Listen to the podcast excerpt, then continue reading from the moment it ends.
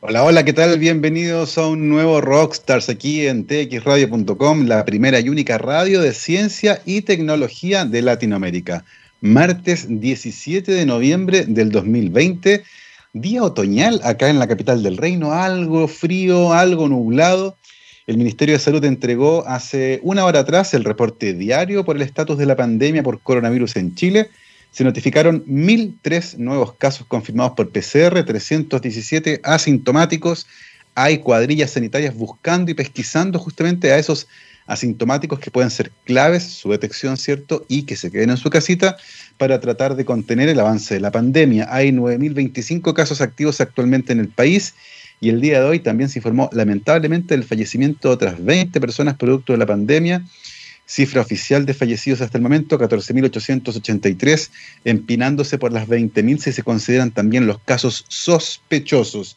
Así hemos comenzado desde hace varios meses ya nuestro programa, haciendo justamente la entrega de esta información con respecto al estatus de la pandemia por coronavirus que se tomó completamente nuestras actividades y nos tiene haciendo también nuestras entrevistas a distancia. Y a distancia ya nos acompaña en la transmisión por streaming nuestra invitada del día de hoy, la doctora María Teresa Ruiz, licenciada en Astronomía de la Universidad de Chile, doctora en Astrofísica de la Universidad de Princeton en Estados Unidos, profesora titular del Departamento de Astronomía de la Facultad de Ciencias Físicas y Matemáticas de la Universidad de Chile, directora del Centro de Excelencia en Astrofísica y Tecnologías Afines Cata y Premio Nacional de Ciencias Exactas 1997. María Teresa, bienvenida a Rockstars.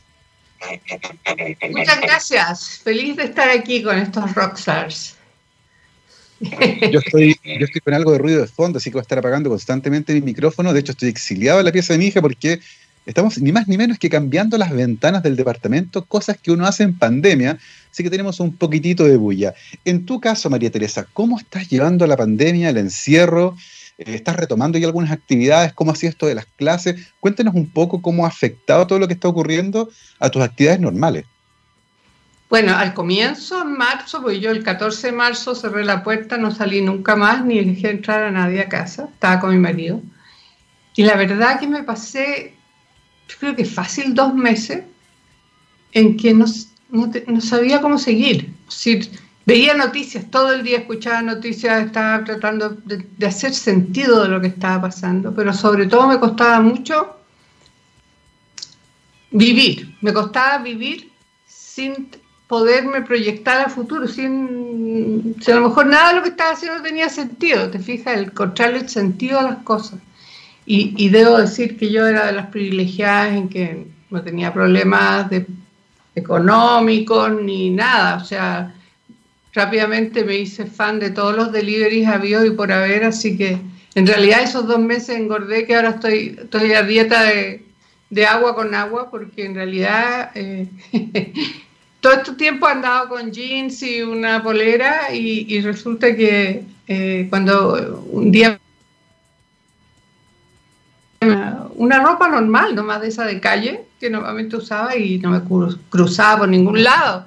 Así que ahí me di cuenta que más vale que hiciera algo. Me compré una caminadora para poder caminar así en la casa. Y bueno, uno empieza así como a adaptarse. ¿eh? Y hoy en día yo creo que estoy trabajando más que antes. Y ya me acostumbré a esto de, lo, de, hacer las cosas por... Eh, eh, así con, por Zoom o por Meet o por Skype y lo que sea. Y, y me empecé a dar cuenta que había cosas que uno que uno podía hacer incluso en pandemia. Y hoy en día yo creo que estoy trabajando más que antes, porque eh, antes yo a las 6 de la tarde me iba a la casa y cerraba el boliche y ya descansaba, lo mismo el fin de semana, y ahora como que mm, no tanto, muchas de las cosas son las reuniones a las 7 de la tarde, eh, hay reuniones una después de la otra, de tal manera que uno tiene que correr a servirse un cafecito para poder eh, seguir con la que viene o, hacer un break técnico para ir al baño, eh, ese es bien impresionante. Pero bueno, aquí estamos acostumbrando al nuevo, a la nueva vida y lo que me asusta es que el día que nos digan ya salgan, yo no sé si va a tener tantas ganas de salir. ¿eh? Exactamente, parece que mucha gente está en esa, ¿cierto? Como que es bien cómodo esto de vivir en pantufla, eh, vestirse mm, de manera decente de la cintura hacia arriba, que es donde la cámara uno lo toma, ¿cierto? Eh, esto de, tener que evitar moverse mucho más tiempo a una reunión de, lo que toma la reunión en sí. Una hora y media para una reunión de media hora y uno, empieza a sacar la cuenta y dice, mira, podríamos reincorporar muchas de estas cosas, está, está re interesante. Eh, y habla con hartos astrónomos, me dice, mira, y en, astronomía en realidad uno tiene datos, a uno le mandan los datos, los puede procesar, como que se conecta al servidor. Sí, igual lata no puede ir al, observatorio, pero, pero los datos están. E, en ese sentido, ¿cómo, ¿cómo vislumbras tú el trabajo de los astrónomos en una situación como esta? Imagino que hay algunos que la verdad lo pasaron muy bien, hay otros que están un poco más desesperados tal vez, pero, en general, ¿cómo, cómo visualizas tú el trabajo de la astronomía como disciplina en una situación como esta? Bueno, como dices tú, hay muchos que tienen sus datos. Eh, bueno, los observatorios no están funcionando. O sea, hay algunas cosas que funcionan, pero por, eh, por todo lo de la pandemia hay, hay, protocolos, entonces ahora recién están empezando a abrir con, con ciertas limitaciones. Entonces, mucha gente, yo me imagino, estos chiquillos que están haciendo su tesis doctorado, por ejemplo, porque cuando uno ya está en el tema, si no puedes observar un semestre, un año, bueno, presentas tu, tu proyecto de nuevo para el año que sigue y no pasa mucho. Pero para estos chicos que están realmente presionados porque tienen que terminar un trabajo y tienen que recibirse, eh, el, el, no tener acceso a las observaciones, no poder observar, puede ser bien dramático. Eh, pero por otro lado hay otros que tienen, como dices tú, los datos les han llegado y reducir los datos y trabajar con los datos eh, no es fácil. Pero también existe otra, otra forma y es que los datos hoy día están en repositorios, así en archivos que se llaman de, de la ESO, del telescopio espacial. Y resulta que tú puedes tener acceso a esos, son datos que ya tomó otra gente para su proyecto, pero tú puedes tomar esos mismos datos y usarlos para otra cosa, para lo que a ti te interesa. Y en realidad en este momento en el telescopio espacial, por ejemplo, hay más publicaciones y, descubrimientos hechos con los datos que estaban ahí aposados, tomados para otro objetivo, que alguien los rescata y los usa y hace cosas maravillosas. Entonces, mientras uno tenga una conexión a Internet razonable, puede seguir trabajando y haciendo cosas. Así que, muy bueno eso. Exactamente no es tan, tan tremendo para muchas áreas. Oye, María Teresa, y en el caso tuyo en particular, em, ¿de dónde viene este interés por la astronomía? Nosotros en este programa nos gusta entender un poco las trayectorias de nuestros invitados. Yo sé que probablemente has hablado muchas veces de esto, pero para quienes no han escuchado todavía tu historia, eh, ¿dónde trazas tú em, los eventos que fueron ocurriendo tal vez en tu infancia o en tu juventud y que te hicieron ver a la astronomía en un momento en que era una carrera casi desconocida en nuestro país como una opción para estudiar y formarte en esa área? No, desde chica fui bien curiosa y sí me interesaba el porqué de las cosas. ¿eh? Entonces, yo creo que esa fue la primera, la primera eh, eh, señal de que a lo mejor podía me dedicaba a la ciencia. Después otro paso fue cuando me cayó en mis manos un libro sobre Edison, Tomás Alba Edison, el que descubrió la ampolleta y cómo mostraba cómo trabajaba en su laboratorio y eso me, pareció fascinante a mí, eso de, de, ser obsesionarse por, por, encontrar la respuesta a algo, por, poder hacer algo. Y después, pero no tenía para nada claro que era por el lado de las ciencias exactas, ¿sí? ¿Ah? o sea, yo pensaba en química o algo así. Entonces, entré a la escuela de ingeniería eh, de la Chile que tiene un plan común, que es muy bueno porque uno ahí tiene dos años para ver las cosas de verdad, digamos, cómo son y poder decidir. Y justo coincidió que se creó el Departamento de Astronomía ahí en la Chile. Y, y, fui a hacer una práctica de verano. Me, fíjate qué suerte, me invitaron a Tololo.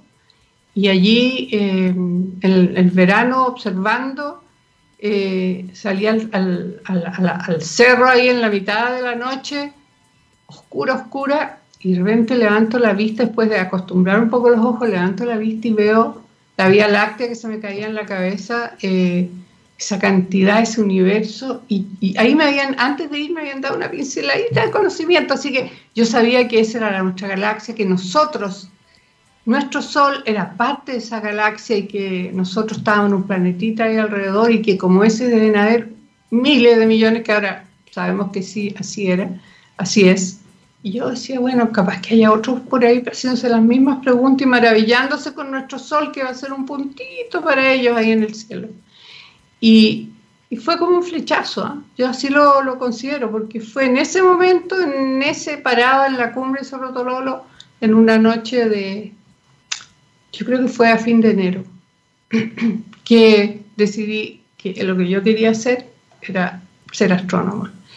Y sí fue una, una apuesta, como dices tú, un poco osada, porque en ese momento se decía que iban a venir estos grandes observatorios internacionales a Chile. Yo estaba en Tololo y habían dos, dos telescopitos de 16 pulgadas y, eso sería todo, ¿no? los demás estaban en construcción.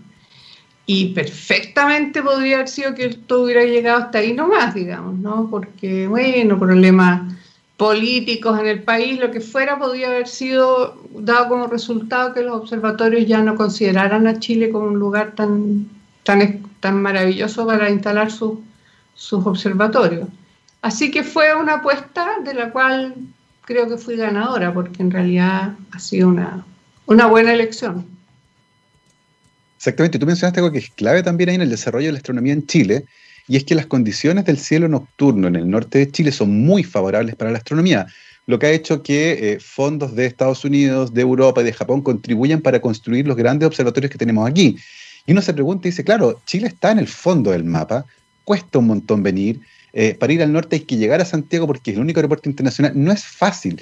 Y por lo tanto uno dice, entonces debe ser muy bueno el cielo para hacer que aún con esas condiciones estos fondos se vinieran. ¿Qué, es lo que hace tan especial al cielo del norte de Chile que atrajo estos grandes telescopios a nuestro país?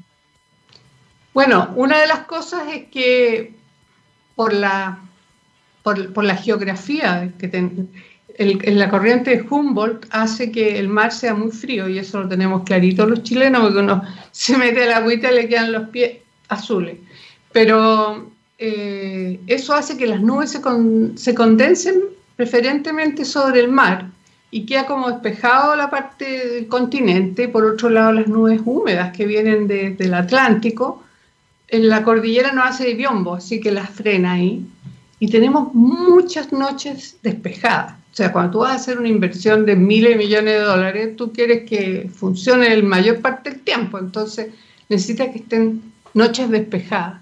Pero también tenemos, nos ganamos doblemente el apoyo aquí, porque en realidad eh, hay otras observaciones muy importantes. Eh, estas noches despejadas sin, nubes son importantes para las observaciones en luz visual. Pero resulta que el universo emite todo el rango del, espectro y hay eh, emisiones que no son visibles, que son luz con longitudes de onda de un milímetro o un poquito menos de un milímetro, que esas se llaman, le dicen ondas de radio, pero por favor que nadie crea que son sonidos, son ondas electromagnéticas, luz. Y esa luz la captan las antenas de ALMA, por ejemplo. Y esa, para esa observación, para esa luz, eh, lo que importa es la humedad. Eso es lo que la, absorbe y no la dejaría llegar a, nuestros telescopios, digamos. Entonces, yo observaba en Nueva York cuando estuve allá, eh, con 16 grados bajo cero ahí con un telescopio de esto, eh, y resulta que era, el cielo era transparente porque son nubes de hielo. A esa temperatura no hay vapor. Lo mismo pasa, con, pasa en, en, estos sitios donde está Alma, que es Chajnantor, está a más de 5.000 metros de altura. A esa altura ya estás por sobre la mitad de la atmósfera, más o menos. Ya no hay humedad. Entonces, hay, si hay nubes, son nubes de hielo. Y entonces es un lugar espectacular para hacer observaciones en ese rango óptico que cada vez que mira Alma para algún lado encuentran cosas nuevas, digamos, han encontrado desde el agujero ahí, desde el, horizonte de evento del agujero negro, que a los datos de ALMA no le han hecho suficiente propaganda, porque fueron observados de muchos lados, pero sin los datos de ALMA no hubiera podido, no hubiera sido posible ese descubrimiento. También eh, ha encontrado cosas que, que no esperábamos, porque bueno, porque no se conocía el universo en esa luz. Y eso, bueno, es la tremenda suerte que tenemos los chilenos, pero yo aquí quiero aprovechar a, hacer una acotación, y es que esa ventana al universo que tenemos puede que nosotros mismos la cerremos, y es única en el, mundo, por la contaminación lumínica. Resulta que las luces de Antofagasta, de La Serena y Coquimbo y de todas las ciudades más chiquitas que están alrededor de esos lugares, grandes observatorios, contaminan el, el, cielo, digamos. Están iluminando el cielo y cuando tú estás tratando de encontrar la cosa, pero más débil, más, más eh, ¿cómo se llama?, lejana, chita, no puedes competir con, con uno, unas luces LED que ponen unos avisos tremendos comerciales en Antofagasta o la iluminación que se que a alguien se le ocurrió poner a la carretera por ahí cerca de, de las campanas o de la silla, ahí entre Vallenar y, y, La Serena. Eh, hay, eh, bueno, y la iluminación de todo, de la, sobre todo son de, la, de las calles, que tienden a iluminar el cielo junto con el suelo, digamos, cuando en realidad el ideal sería que las luminarias iluminaran lo que se necesita y además hay, hay de hecho un, proyecto eh, para el gobierno, para tener una norma que haga que las luces usadas sean más amistosas con la observación astronómica. O sea, lo peor, lo peor son estas luces blancas, así como de mercurio o, unos LED blancos que hay que, realmente impiden prácticamente la observación. Y esto así ha ido empeorando muy rápido con, los años. Así que ahora es urgente. Exactamente, y recordar que además en Chile hay una legislación especial que justamente busca proteger la luminosidad de los cielos, que aplica en la segunda, tercera y cuarta región, eh, pero hay que cumplir la norma. Eh, no sacamos nada con tener una ley que no se cumple porque pone en riesgo justamente el interés por invertir en estos equipos que además eh, nuestro país sale beneficiado porque nos corresponde el 10% de observación astronómica en estos equipos. Entonces, es un patrimonio que, como decía María Teresa, está ahí, pero lo podremos perder si es que no nos ponemos las pilas para cuidarlo. Oye, María Teresa, qué, linda esta historia que nos cuentas donde te enamoras de la astronomía viendo la Vía Láctea que te caía en la cabeza ahí en Tololo, que es un espectáculo ciertamente maravilloso. Eh, y ahí decías que la astronomía eh, va a ser lo tuyo. En, ese momento tú decías, el Departamento de Astronomía estaba recién formado, era una carrera relativamente nueva. Eh, ¿cómo, ¿Cómo fue eso de estar estudiando astronomía en aquella época? ¿Y tenías claro a esa altura que el camino era hacer investigación en esa área? Sí, no, de todas maneras esa era mi idea, ser investigadora en eso y, y de hecho yo fui la primera que saqué la licenciatura porque inauguré, inauguré la carrera así de vieja soy, en el año, en agosto del 71. Pero justo antes de eso, mientras hacía mi tesis, me puse a buscar lugares donde ir. Ahora, la suerte de estar acá en Chile en ese momento era que habían varios profesores, el que hizo mi, mi fue mi guía de tesis, era el subdirector de Tololo, John Graham. Eh, después el que eh, yo tomé varios cursos con astrónomos en, el Observatorio Europeo acá que estaban en Vitacura, entonces ahí me iba a las clases. Entonces la gracia es que tuve recomendaciones de gente muy conocida a nivel internacional, porque eso a veces cuesta, porque uno puede tener unos profesores maravillosos, pero si no son conocidos internacionalmente, no tienen el peso necesario. Entonces tuve muy buenas recomendaciones y me pude dar el, la suerte y el lujo de ir a, me aceptaron el doctorado en Princeton, que es muy, muy, eh, de hecho, eh, entras como tres al año, dos o tres, ya me di cuenta. Entonces, no es que era fácil entrar, y fue, fue una suerte porque yo creo que ahí tuve maravillosos profesores y, y tuve la capacidad de cargar la mochila, como yo le digo a mis estudiantes, cuando uno es estudiante tiene que cargar la mochila con lo más cantidad de cosas posible. Pero después tú vuelves acá a Chile y tienes que usar todas esas cosas, porque acá, además cuando ya eres profesor, es más difícil andar, eh, eh, uno igual estudia toda la vida, pero, pero cuando uno es estudiante, esa es tu obligación exclusiva del el poder eh, tener mayor cantidad de conocimientos posible. Y sí quería hacer investigación, sí, esa era mi motivación, ¿no? la, curiosidad de, encontrar respuestas a cosas. Oye, ¿y qué tal la vida en Estados Unidos, María Teresa? Bueno, la verdad que yo le tengo harto cariño a ese país, ¿ah? no solo porque me dio la educación, sino que uno lo empieza a entender. Yo me, me pasé todo el primer año ya, bueno, bastante más mal en inglés, pero además eh, en las clases, que no éramos muchos, de haber sido seis, siete, nos hacían clase y de repente pasaba algo chistoso y me mataba la risa y todos me miraban así como, ¿y esta loca qué le pasó? ¿Cómo se está riendo de eso? ¿no? Y otras veces hacían, hacían, pasaban cosas que todos se reían y yo no encontraba ni un chiste, ¿no? Entonces, lo primero que tuve que aprender es, el sentido del humor gringo que es distinto al nuestro, digamos. Eh, hay cosas que uno, de las cuales uno se ríe y, en Estados Unidos te llevarían preso por, insensible o lo que sea.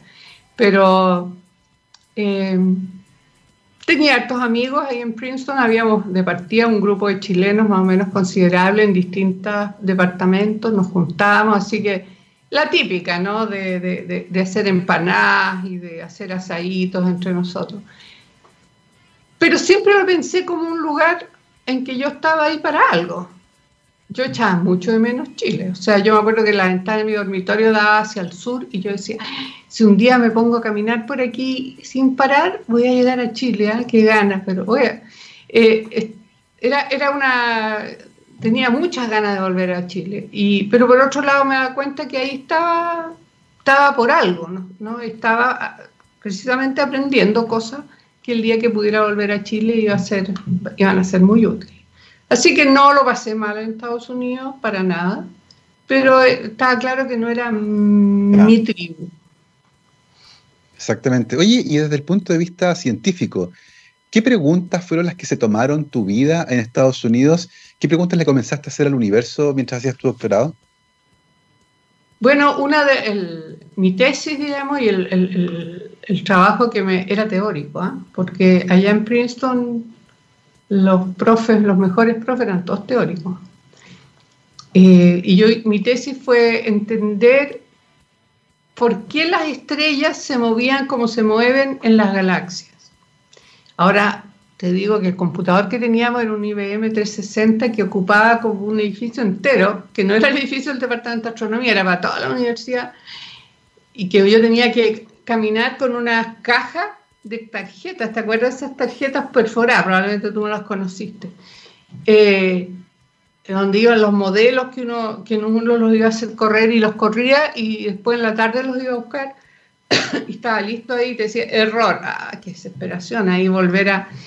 Bueno, mi, como te digo, la, pregunta era ¿y por qué las estrellas se movían como se mueven? Y era un estudio de la dinámica de, las galaxias en general y en particular una aplicación a la galaxia M31, que es la Andrómeda, a la galaxia Andrómeda.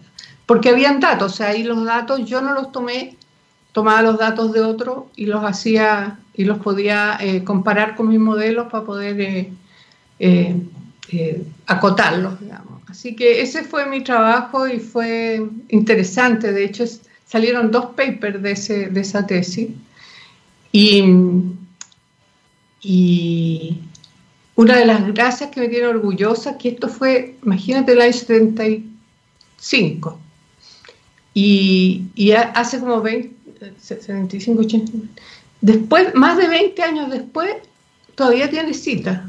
No tiene millones de citas, pero todavía hay gente que lo usa, bueno, porque descubrieron que hay un agujero negro en el corazón de Andrómeda, dos de hecho, y, y, mis datos fueron como una, no los datos, sino mis modelos fueron los primeros que dieron como una clave para, para encontrar eh, que ahí había unos agujeros negros. Así que era una tesis totalmente teórica y, lo, y, el, fue adrede. O sea, yo sabía que iba a volver a Chile y que acá lo más, lo más, eh, el fuerte de Chile en ese momento era los instrumentos, ¿no? la observación. Entonces yo decía, quiero primero afirmar bien la parte teórica, de tal manera que cuando yo haga observaciones pueda interpretarlas y pueda eh, eh, acoplarlas a este conocimiento de la teoría que es más difícil adquirir si uno no se lo han enseñado. Así que,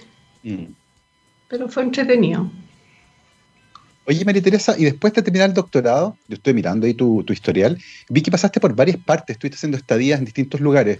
Eh, cuéntanos un poco qué aprendiste de, esa, de ese periplo por distintos lugares y cómo se gesta tu vuelta a Chile.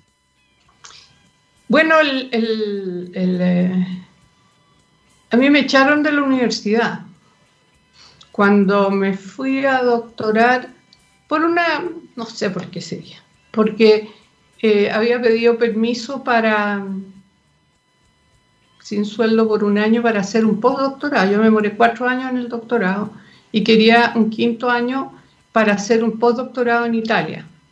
Esencialmente por, más que por mí, por mi marido, porque era físico y para una persona como yo que venía a Chile, donde estaban estos maravillosos telescopios, mm, iba a tener relativamente más facilidad para enchufarme en mi área que para alguien que era un físico y que venía a Chile de vuelta.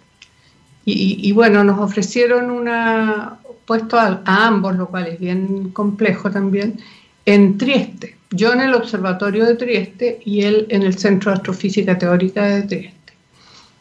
Y bueno, pedí permiso a la universidad y no me contestaban y no me contestaban, pero hay otros que también están en la Universidad de Chile que pidieron permiso que ya se le habían contestado, entonces en un momento dado me dijeron ya, tiene que contestar ahora o, no nomás, porque estaban esperando, ¿no? Y, bueno, en esa época no había internet, no, no llamaba por teléfono, no sabía a quién llamar. Bueno, dijimos que sí. Y al tiempo después nos llegó una carta, pero horrorosa, diciendo, acusándonos de todo tipo de cosas y diciendo que no iban a hacer un juicio por no volver. Así que, bueno, yo me acuerdo que le mostré mi, esa carta a mi, a mi profe, que era eh, mitad alemán alemán y la otra mitad judío alemán. Su padre era muy famoso, el que el primero que formuló el tema de los black holes, el Karl Schwarzschild.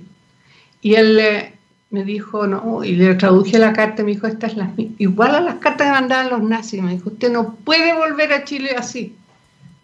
O sea, no, no, nomás. Esto no es, no es, no es aceptable. Así que no volví, pues me fui a, a Italia y ahí estuve en Trieste. Fue maravilloso esa oportunidad porque yo todas mis redes científicas las tenía en Estados Unidos. Entonces, en el momento que fue a Italia, tuve, eh, pude, pude, tener otras redes ¿no? en Europa que fue, han sido fundamentales, muy importantes, pero sí quería volver a Latinoamérica. Pues. Entonces en ese momento tuve dos ofertas, una al Observatorio del Río Janeiro, que era bastante buena, y otro a, México, a la UNAM, al Instituto de Astrofísica de la UNAM. Y al final yo, yo dije, bueno, tenía que sacar una beca de trabajo antes de irnos. Entonces dijimos, ya, a la primera visa que nos llegue, a ese lugar nos vamos.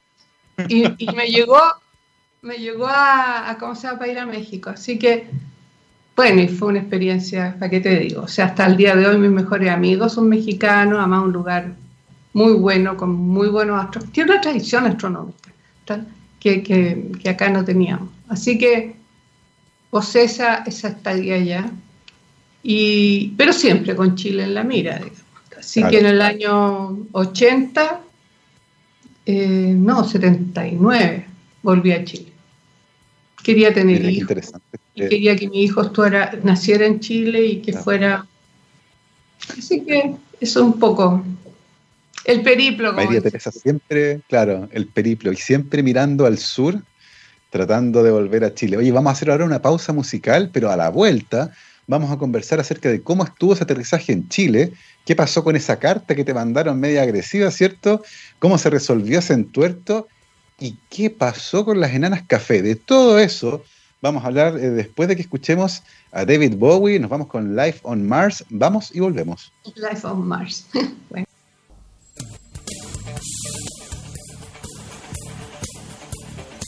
12 con 36, estamos de vuelta aquí en Rockstars de científicamente rockera, con el recuerdo de David Bowie preguntándose por la vida en Marte. Como siempre nos acompaña la Universidad Aysén, docencia, investigación y vinculación con el medio desde el sur austral de Chile. Para más información pueden visitar la página www.uaisen.cl y además cada semana iremos conociendo historias de investigación en el extremo sur de Chile de la mano de sus investigadoras e investigadores. Nosotros volvemos ahora con nuestra invitada del día de hoy, María Teresa Ruiz, que nos estaba contando este periplo por Italia, después México y finalmente vuelve a Chile. Cuéntanos un poco, María Teresa, cómo fue eso de instalarse en nuestro país ya como una académica con línea de investigación propia y empezar a hacer investigación desde acá, pues desde el sur, donde mirabas con, tanto, con tanta añoranza mientras estabas en Estados Unidos. Bueno, fue, eh, volví el año 78 y ahora eh, volví en, en, una modalidad que fue interesante porque pasaba seis meses en Chile y seis meses en Nueva York, en el Goddard. Entonces, en esa época en Nueva York, eh, bueno, Fernando, mi marido, estaba en el, en el Instituto de Matemáticas de la Universidad de Nueva York y entonces ellos nos, nos daban un departamento en la Plaza Washington, en Washington Square West. Y era, olvídate, en la mitad de la locura. En esa época era la locura máxima. O sea, te juro, tú salías a la. yo, media, media pueblerina, así me sentía una Carmela de San Rosendo, así. Miraba todo así, no podía entender, porque Princeton era mucho más así, está, no, cuadrado, pero esto era la locura total. De hecho, cuando yo atravesaba la plaza, tenía que atravesar la Plaza Washington para, por ejemplo, para juntarme con mi marido en su oficina. Y mira, me ofrecía, cuatro personas se me acercaban a ofrecerme drogas, más otros que no sé qué. Mira, era, era, era muy, muy, muy loco Nueva York en esa época. Eh, al principio interesante. Bueno, me acuerdo que los primeros días, los primeros tiempos que estuvimos ahí, no eh, no íbamos a todos los estrenos de música, de teatro, qué sé yo, y rápidamente quedamos sin plata para comer porque era todo carísimo. Así que ahí entramos en ese otro, en ese otro eh, mundo donde de las cosas más bien gratis, que era maravilloso. O sea, ahí en, Nueva York hay muchos eh, clubes de, cine que muestran películas maravillosas y todo eso era a costo muy módico. Bueno, pero ahí y volvíamos después a Chile, donde aquí era como, un cementerio, no pasaba nada, era todo así como. justo lo contrario, estábamos con el toque de queda total en las noches y no había. En la universidad no, no llegaban las revistas científicas. Entonces, y cuando yo hablo de esto y digo que no había internet en esa época, no había. Eh, la gente cree que, bueno, que, soy de la época de los dinosaurios, pero en realidad más o menos. En esa época no había, no había internet nomás. Pues entonces, ¿cómo uno sabía qué es lo que estaba haciendo el resto de la gente en el área de astronomía en este caso?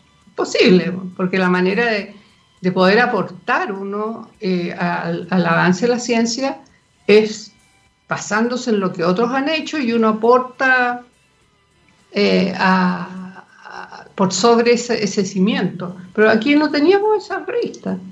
Entonces ahí fue cuando dije, ya, a ver, por un lado tengo acceso a los telescopios, a los mejores telescopios, los más grandes y los mejores del hemisferio sur. En ese momento, eh, podía pedir cualquier cantidad de noche y me las daban porque no había mucho más astrónomos. Y por otro lado, un área que yo creo que nadie debe estar preocupándose porque necesitas telescopios grandes y los telescopios grandes no se lo van a asignar a alguien que sea, ya sea de, Estados Unidos o Europa, para observar objetos que son cercanos al Sol, digamos, pero muy débiles, muy pequeñitos. Me interesaba, y en particular lo que me interesaba eran los cadáveres de estrellas.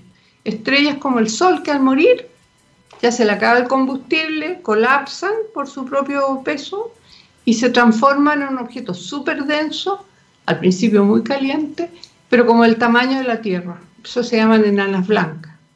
Y estas enanas blancas em, empiezan a enfriarse de a poco y ya al final desaparecen de la vista de cualquiera. Cuando digo al final, muchos millones de años, miles de millones de años después. Esa tasa con que se van enfriando uno más o menos la conoce, los puede deducir, tener una estimación. Y eso en astronomía eso es lo máximo casi que uno puede lograr a ese. Eh, entonces lo que yo quería era encontrar las más débiles, a ver si puedo que, eh, que hubieran, las más frías, porque se van enfriando. Y eso me daría una idea de la edad de la galaxia, o por lo menos la edad del sistema donde yo encontraba estas estrellas que eran en la galaxia, en, en la vecindad solar. No las podría ver si están más lejos. Y bueno, en esa búsqueda, que es una búsqueda de paciencia, que tengo harta, así que por eso me sirvió, había que buscarla. Este trabajo lo empezamos con José Massa, me acuerdo, pero después separamos agua, porque trabajábamos en esto y en galaxias y cuasares. Y era claro que a mí me interesaba más este tema y a José el otro. Así que dijimos, hagamos separación de bienes. Tú te que Yo me quedo con la, con la vecindad solar y todo su zoológico y tú te quedas con el resto del universo. Así que eso fue nuestro acuerdo de separación marital. Y igual seguimos trabajando en un montón de cosas, pero lo que más me interesó a mí entonces fue lo de la vecindad solar y descubrir primero y después estudiar las enanas blancas, que son estos cadáveres de estrellas.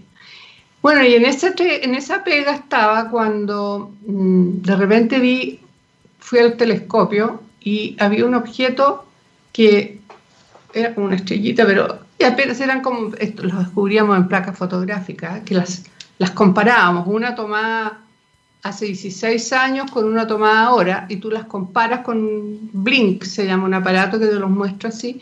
Todas las estrellas se ven ahí nomás, pero de repente, si hay una que está muy cerca, se ve que se mueve con respecto a las demás. Todas las estrellas se mueven, pero las cercanas son las que uno ve que se están moviendo más rápido. Y bueno, y esta era muy débil, muy débil y se movía muy rápido. Entonces la fui a observar y tenía un espectro, una distribución de energía, que es lo que yo veía, que nada que ver con las otras estrellas. Yo para entonces ya me conocía memoria de las estrellas, llevaba muchos años trabajando en eso y, nos, de, haber apuntado mal, así que de nuevo la Pero media hora y de repente me vuelve a salir lo mismo. Entonces ya, bueno, dos veces ahora mejor pienso. Me puse a pensar y dije, oye, descarté toda la otra hipótesis que, bueno, esto tiene que ser un objeto cercano, muy frío, y probablemente una enana café, que en ese momento habían como dos candidatas a enanas café. Una que estaba en, giraba en torno a, otra estrella y eso es medio complicado de, de, saber si es porque es un objeto pequeño que se formó ahí o por la evolución de esos dos, porque cuando es un sistema binario eh, una estrella le roba materia al otro y después le quita al otro de vuelta, entonces es más complejo. Y esta era relativamente brillante y me, vino a saludar, pues. Así que, y ahí dije, bueno, ¿cómo ver? ¿Y cómo saber? Yo no era experta en eso, pero me acordaba que había leído que se esperaba que tuvieran la línea del elemento litio, porque el litio se destruye con el calor de las reacciones nucleares en, en las estrellas. Y como este no es una estrella, porque la enana café es un objeto que es como hasta 70 veces la masa de Júpiter. Ahí no, hasta ese límite no pueden tener reacciones nucleares. Entonces, no, son como planetas. Entonces ahí no, no habría problema de la destrucción del litio. Y, yo sabía dónde estaba la huella digital del litio, así que fui, la miré y ahí estaba. Pues. Así que fue súper emocionante la chiquilla, la Kelu, que le puse ese nombre en, mapu, idioma mapuche. Y María Teresa, eh, ¿en qué momento te diste cuenta que habías descubierto algo nuevo y has sentido en alguna otra ocasión algo comparable con esa emoción de saber que eres la primera persona que ve algo por primera vez? Eh, ¿cómo, ¿Cómo se siente aquello?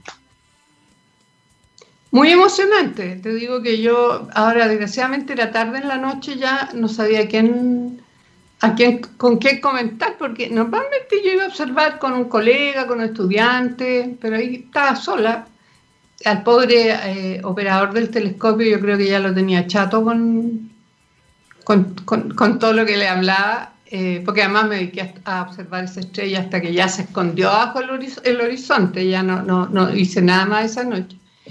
Y bueno, me di cuenta ahí que era algo nuevo, de hecho lo, lo mandé le mandé, dije, el único, tenía un amigo que trabaja en esto, este tipo de estrellas, y, eh, en estrellas de baja masa. Y se, él estaba en Caltech. Entonces dije, ah, Caltech es más temprano este, y además no está casado, seguro que están en la oficina. Así que le mandé el, y me dijo inmediatamente, oh, me dijo, descubriste una enana café. Así que fue como muy emocionante, muy emocionante. Y los días que siguieron, porque se hizo un comunicado de prensa de la ESO, porque estaba en el telescopio de la silla, eh, olvídate, nunca me han llegado más mail, porque todos querían colaborar conmigo, observarlo en rayos X, algo, no sé, las cosas más raras. Así que fue muy emocionante, muy un privilegio, porque en realidad siempre he dicho yo, mis enanas blancas frías, trabajé duro para ello. Esto no, este fue un regalo del universo. Ella, ella vino a decirme hola sin que yo la buscara, así que fue, fue muy emocionante. ¿Qué año fue eso de la enana café, más o menos, María Teresa? No, el marzo del año 97. Marzo del año 97. Y al poquito rato después, eh, y, llevando esta carrera, ¿cierto? Buscar las estrellas, las enanas blancas eh, y su evolución en el universo, te topas con la enana café, que se convierte en un tremendo descubrimiento. Y ese mismo año se te adjudica el Premio Nacional de Ciencias Exactas en 1997, que imagino que también fue un momento bien emocionante. ¿Cómo viviste aquello? Eso fue muy divertido, muy, sí, muy emocionante, porque yo no me había enterado nada.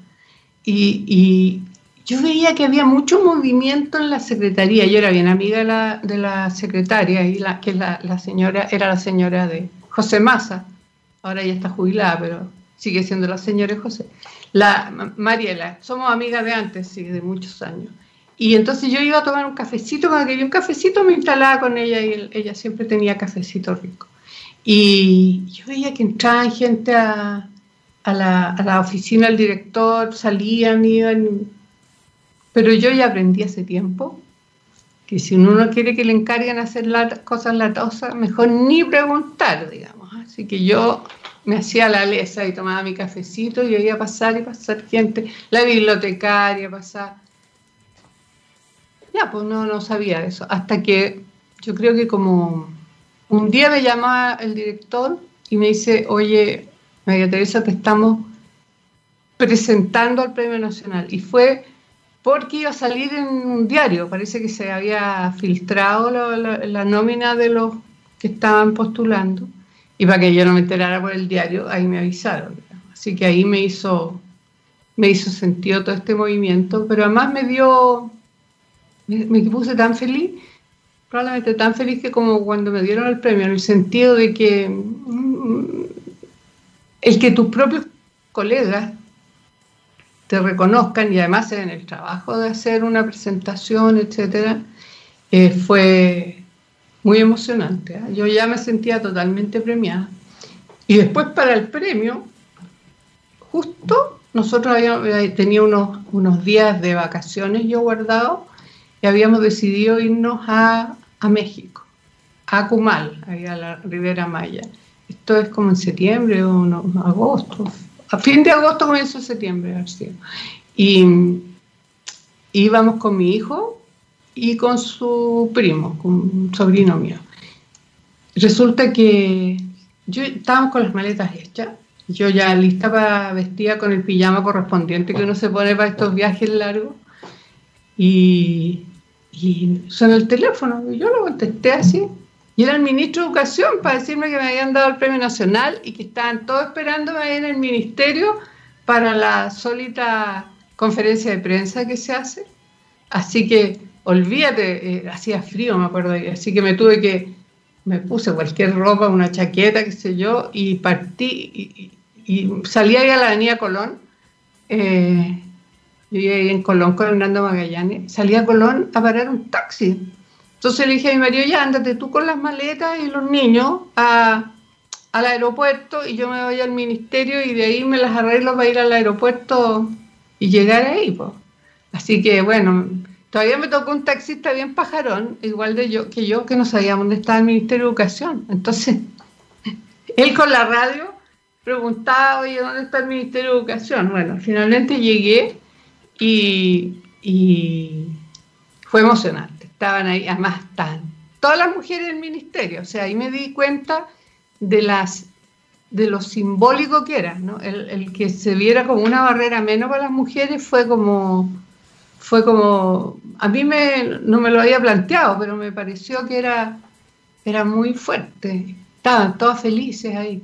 De hecho, el, ministro me dijo, oye, si no te damos el premio a ti, o sea, nadie me iba a hablar aquí ni en mi casa, así que en realidad eh, y de ahí después, bueno, tenía que irme al aeropuerto. Entonces del ministerio llamaban a American, porque creo que me iban a American, para que, que me esperara el avión más o menos, ¿no? Eh, al final me fui en, a la hora del máximo tránsito con, en, el, en, el, auto del ministro, sí, poco menos que con escolta, me fui al aeropuerto, donde me estaba esperando, bueno, mi marido, mi hermana, mi familia, y, y, ¿cómo se llama? Estaba, me acuerdo que la José Massa con su señora, que es mi amiga, y sus hijos, y habían un par de personas más, estaban todos con botella de champaña, con de todo ahí esperándome a la entrada del aeropuerto.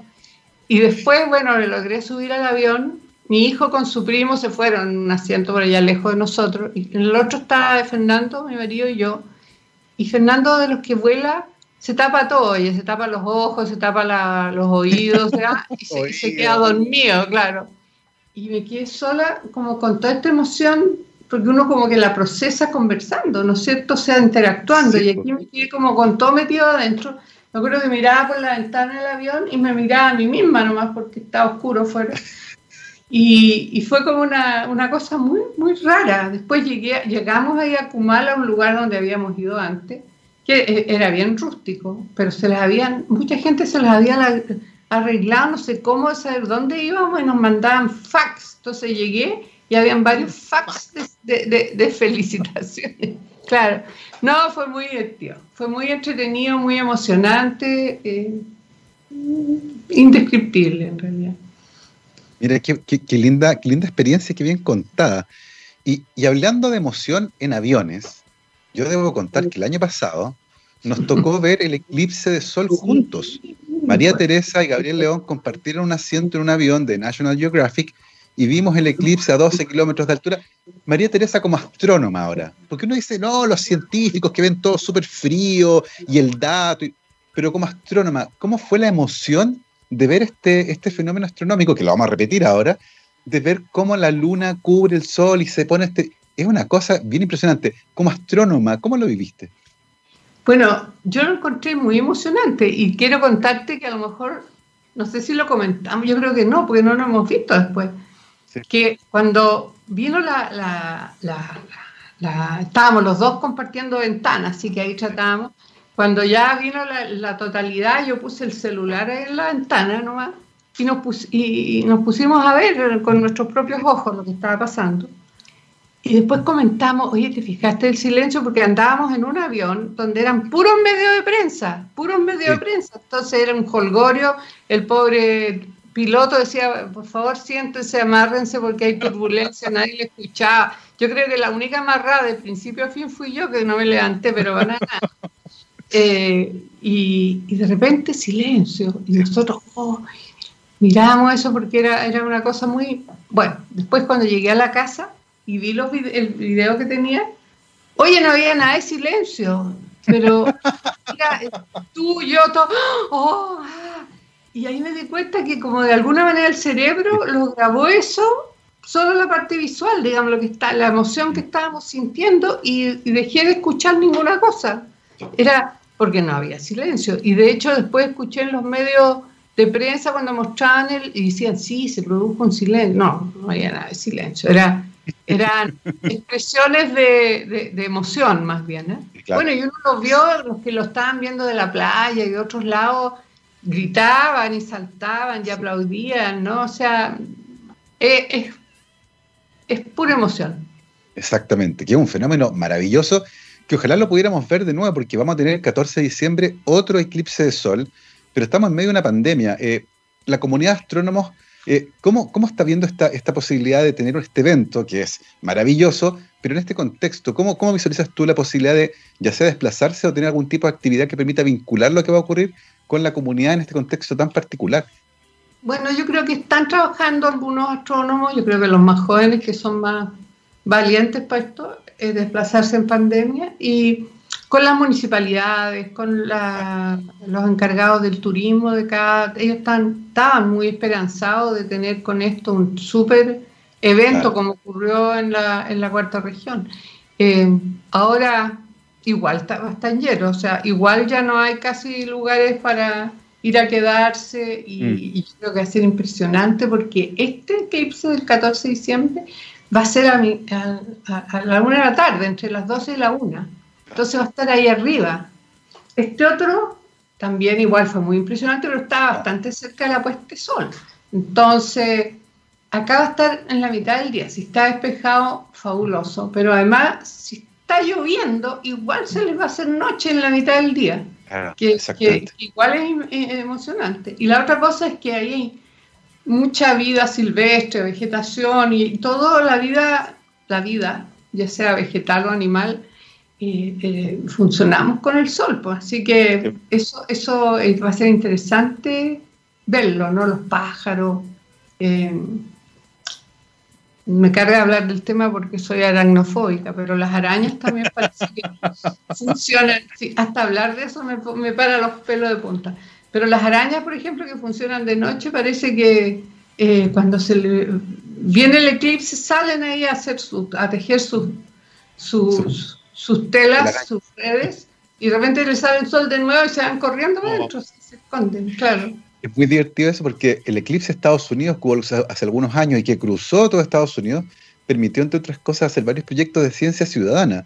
Y las personas describían justamente el comportamiento de insectos, de aves y de mamíferos que cambiaba durante la totalidad, la baja temperatura, el aumento de los vientos también, fenómenos re interesantes que ojalá pudiéramos ver, eh, pero hay que aplastar la pandemia, que todavía tiene harto que de queda ahí, así que sería mm, muy bonito, como María Teresa describió, ¿cierto?, en esa oportunidad arriba del avión, que todos pudiéramos, o la mayor cantidad posible de personas, pudiera presenciar estos fenómenos que nos acercan al cielo y, por supuesto, las preguntas que vienen de la mano con la observación de estos fenómenos, que fue lo que le pasó a María Teresa cuando en el tolo lo miró hacia arriba y vio la Vía Láctea caer sobre su cabeza y dijo, aquí está, amor a primera vista. Por eso es tan lindo salir a mirar la estrella. Oye, María Teresa, este programa tiene algo extraño. Cuando uno lo pasa bien, pasa volando. Y ya es la una de la tarde.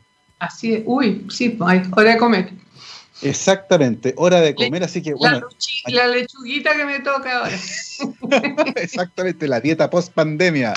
Oye, María Teresa, te queremos dar las gracias por haberte tomado un ratito de tu agenda y conversar con nosotros. Estuvo muy entretenido y menos. Muchísimas gracias. Cuando quieras. No, un placer.